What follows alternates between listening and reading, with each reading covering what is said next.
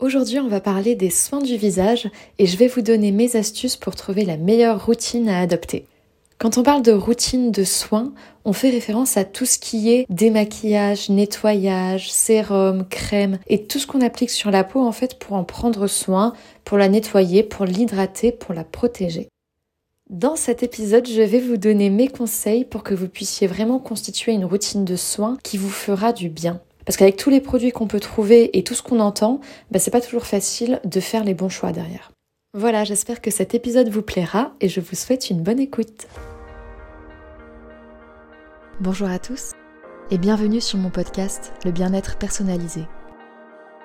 Je suis Isabelle et je vous donne les clés pour vous sentir bien au quotidien par des petits gestes simples et hyper accessibles pour faire de votre corps un véritable allié pour toute la vie.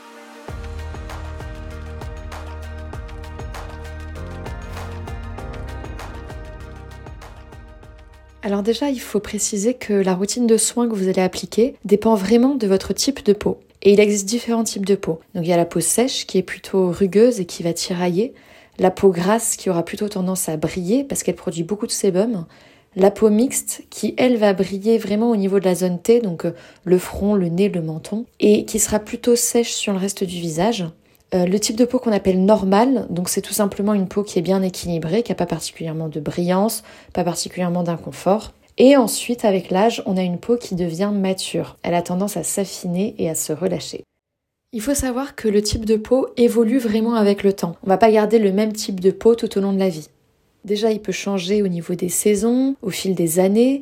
Il est lié aussi pas mal aux hormones. Donc si par exemple vous êtes enceinte ou que vous avez eu des grossesses, ou au moment de la ménopause, il peut y avoir des changements au niveau de votre peau. Ça peut aussi changer en fonction du niveau de stress, de la qualité du sommeil, de l'alimentation, etc. Donc euh, voilà, il faut pas se dire que le type de peau qu'on a aujourd'hui, euh, c'est le type de peau qu'on aura pour toute la vie. Et même les soins qu'on applique sur la peau d'ailleurs peuvent impacter notre type de peau, de façon positive ou négative d'ailleurs s'ils sont pas vraiment adaptés.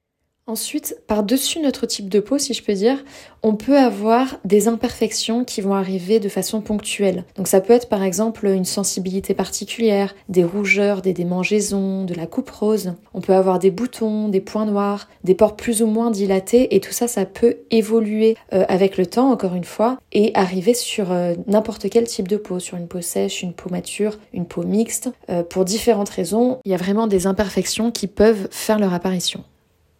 En tout cas, pour bien choisir sa routine de soins, c'est vraiment important d'analyser son type de peau et ses besoins du moment pour utiliser des cosmétiques qui répondront vraiment aux bonnes problématiques et pour pas créer davantage de déséquilibre. De façon générale, le meilleur moyen de prendre soin de sa peau, c'est quand même d'avoir un mode de vie équilibré et sain à la base. Hein. Donc ça, ça passe surtout par l'alimentation, par l'hydratation de l'intérieur. Donc il faut boire beaucoup d'eau tous les jours, bien dormir, avoir un bon équilibre émotionnel, parce que le stress aussi, hein, ça peut vraiment avoir un impact sur la peau. Euh, le fait de faire du sport aussi, de se dépenser, ça rentre dans les critères d'un mode de vie bien équilibré qui permet ensuite d'avoir une peau saine. Maintenant, il y a quand même des produits à utiliser et des gestes à mettre en pratique au quotidien pour prendre soin de sa peau de façon plus spécifique et pour la protéger des agressions extérieures, quoi, pour bien la préserver. Donc dans notre routine quotidienne, on va déjà commencer par bien nettoyer son visage. En général, c'est pas nécessaire de le laver le matin et le soir, mais ça dépend de certains cas et ça dépend surtout de votre ressenti. Sinon, normalement, rincer le visage le matin, ça suffit. Euh, par contre, le soir, c'est quand même important de bien prendre le temps de démaquiller, si vous avez utilisé du maquillage. Et derrière le démaquillant, d'utiliser un produit nettoyant. Donc, pour le démaquillage, c'est simple. Hein. moi, je vous conseille d'utiliser une huile, tout simplement. Euh, une huile végétale qui est adaptée à votre type de peau. Vous la réchauffez entre vos mains et vous l'appliquez en massant euh, sur l'ensemble du visage, en insistant sur les parties maquillées, donc euh, sur les yeux par exemple, sans frotter fort bien sûr, juste en faisant des petits massages en cercle, voilà, sur l'ensemble du visage et le cou si vous avez aussi du maquillage sur le cou. Ensuite, on retire l'excédent de maquillage et d'huile en utilisant un nettoyant adapté. Si vous ne vous maquillez pas, évidemment, on zappe l'étape du démaquillage. Le nettoyant suffira à éliminer toutes les impuretés qui ont pu s'accumuler sur votre peau tout au long de la journée.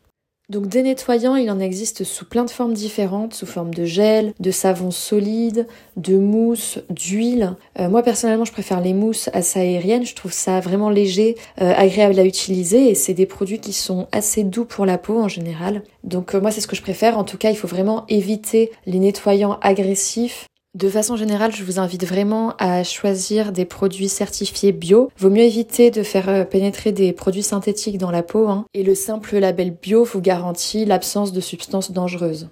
Donc vraiment, pour tous les produits que vous utilisez au quotidien, privilégiez les soins les plus naturels possibles. Ce sera toujours, toujours mieux pour votre peau. En plus, il y en a vraiment pour tous les budgets. C'est assez facile aujourd'hui de trouver des soins bio, même au supermarché par exemple. Et une crème bio à 5 euros sera toujours mieux qu'une crème synthétique à 30 euros achetée en pharmacie.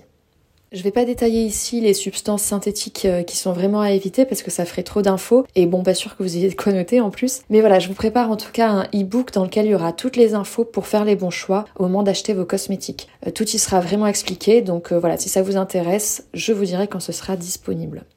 Donc sinon pour en revenir à notre routine, après avoir bien nettoyé sa peau, on fait attention à la sécher délicatement, en tapotant la serviette et pas en frottant n'importe comment. Donc on fait attention, on est délicat avec sa peau.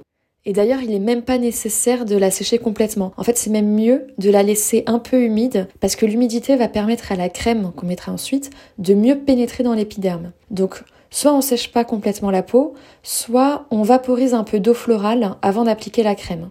D'ailleurs, si vous avez chez vous une eau qui est assez calcaire, c'est pas mal de vaporiser un peu d'eau florale, essuyer délicatement l'excédent et revaporiser cette eau florale avant d'appliquer votre crème. Comme ça, au moins, vous êtes sûr de retirer le calcaire qui a pu être déposé sur votre peau plutôt que de le figer en fait en appliquant de la crème tout de suite derrière. Voilà, ensuite pour bien choisir sa crème hydratante, ça va vraiment dépendre de votre type de peau.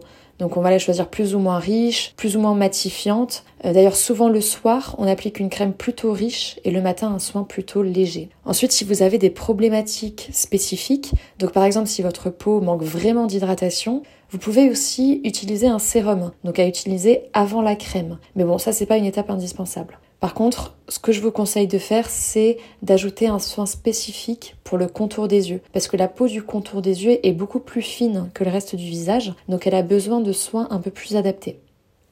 Voilà, donc finalement, le matin comme le soir, on applique un contour des yeux et une crème sur une peau humide et propre. Donc, ou au moins bien rincée si on la lave pas le matin. Ensuite, quand on applique sa crème, on fait des gestes vraiment doux et toujours de l'intérieur vers l'extérieur. D'ailleurs, je vous invite à écouter l'épisode sur le yoga du visage si vous l'avez pas écouté encore, parce que ça peut vraiment compléter la routine de soins. Ça va venir euh, stimuler la circulation sanguine et lymphatique et aider la crème à bien pénétrer dans l'épiderme. Après, bon, autour du yoga du visage, il y a d'autres bienfaits hein, pour préserver son visage en stimulant certains muscles, en relâchant certaines tensions au contraire. Donc voilà, si ça vous intéresse, je vous laisse aller y faire un tour. Voilà en tout cas pour la routine quotidienne. Il n'y a pas besoin d'en faire des caisses hein, et de superposer 50 produits, ça servira à rien. Au contraire, ça peut même boucher les pores de la peau si vous mettez trop de produits dessus. Donc euh, l'important c'est vraiment de maintenir un bon équilibre en choisissant les produits les mieux adaptés.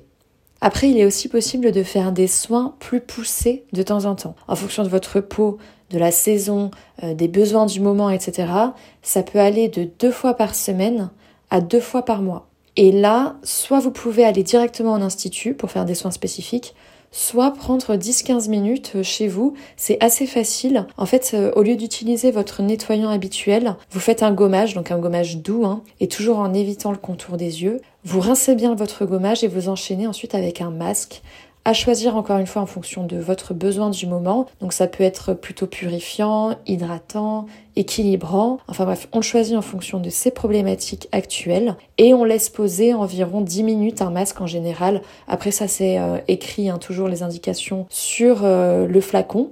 Mais grosso modo, voilà, il s'agit de laisser poser un petit peu le masque avant de le rincer. Et derrière, on pense à bien hydrater sa peau. Même après un masque hydratant. Hein. Et encore, voilà, ça dépend parce qu'il y a des masques qui ne se rincent pas. Donc, euh, dans certains cas, on touche plus à rien après avoir appliqué le masque. Mais s'il se rince, on pense vraiment à bien hydrater la peau ensuite. Et pour ça, je vous conseille d'utiliser une huile végétale plutôt que votre crème habituelle parce que l'huile sera quand même plus hydratante. Et il existe plein, plein, plein d'huiles végétales, donc il faut vraiment la choisir en fonction de votre type de peau et par rapport aux vertus des huiles. Euh, sinon, on peut dire par exemple que l'huile d'amande douce correspond à peu près à tous les types de peau, donc si vous voulez faire simple, vous pouvez uniquement avoir un flacon euh, d'huile d'amande douce. Ça servira bien pour votre peau et aussi pour les cheveux en plus, donc bon, ça c'est l'huile qui est assez généraliste et qui peut s'adapter à tout.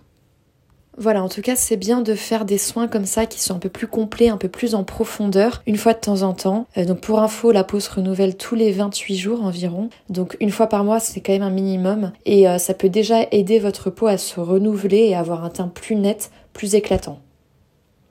Je tiens à préciser aussi que c'est bon pour la peau d'avoir des temps de pause. Par exemple, d'avoir au moins une journée dans la semaine où vous n'appliquez absolument rien. Vous ne la nettoyez pas ni rien, vous la laissez faire. Elle produit naturellement du sébum qui la protège aussi des agressions extérieures. Hein. Donc pour pas tout bousculer, on la laisse quand même faire sa vie au moins une journée dans la semaine. Autre chose aussi, plusieurs fois dans la semaine, vous pouvez troquer votre crème de nuit contre une huile. Par exemple, deux soirs dans la semaine, vous appliquez une huile végétale au lieu de votre crème habituelle.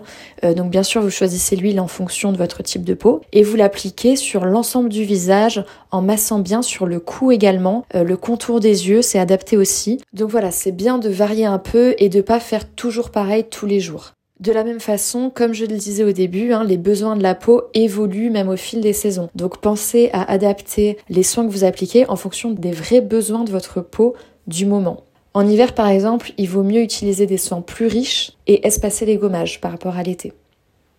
En ce moment, je travaille d'ailleurs sur une offre qui vous permettra euh, d'identifier la meilleure routine de soins en fonction de votre type de peau et de vos véritables besoins. Comme ça, plus besoin de réfléchir. Donc si ça vous intéresse, en tout cas, je vous tiens au courant de tout ça sur Instagram. On arrive donc à la fin de cet épisode. J'espère que ça vous a plu et que vous allez réutiliser certains conseils pour adapter votre routine de soins. Et en attendant, je vous dis à la semaine prochaine.